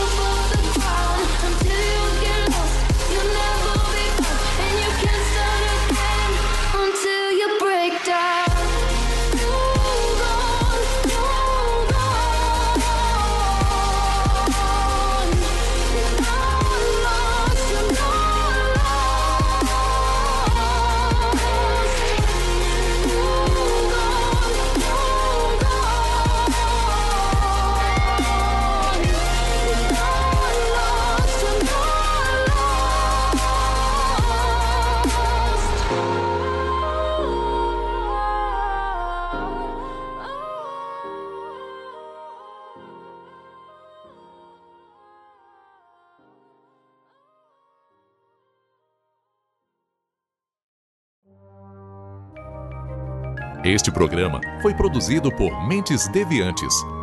deviante.com.br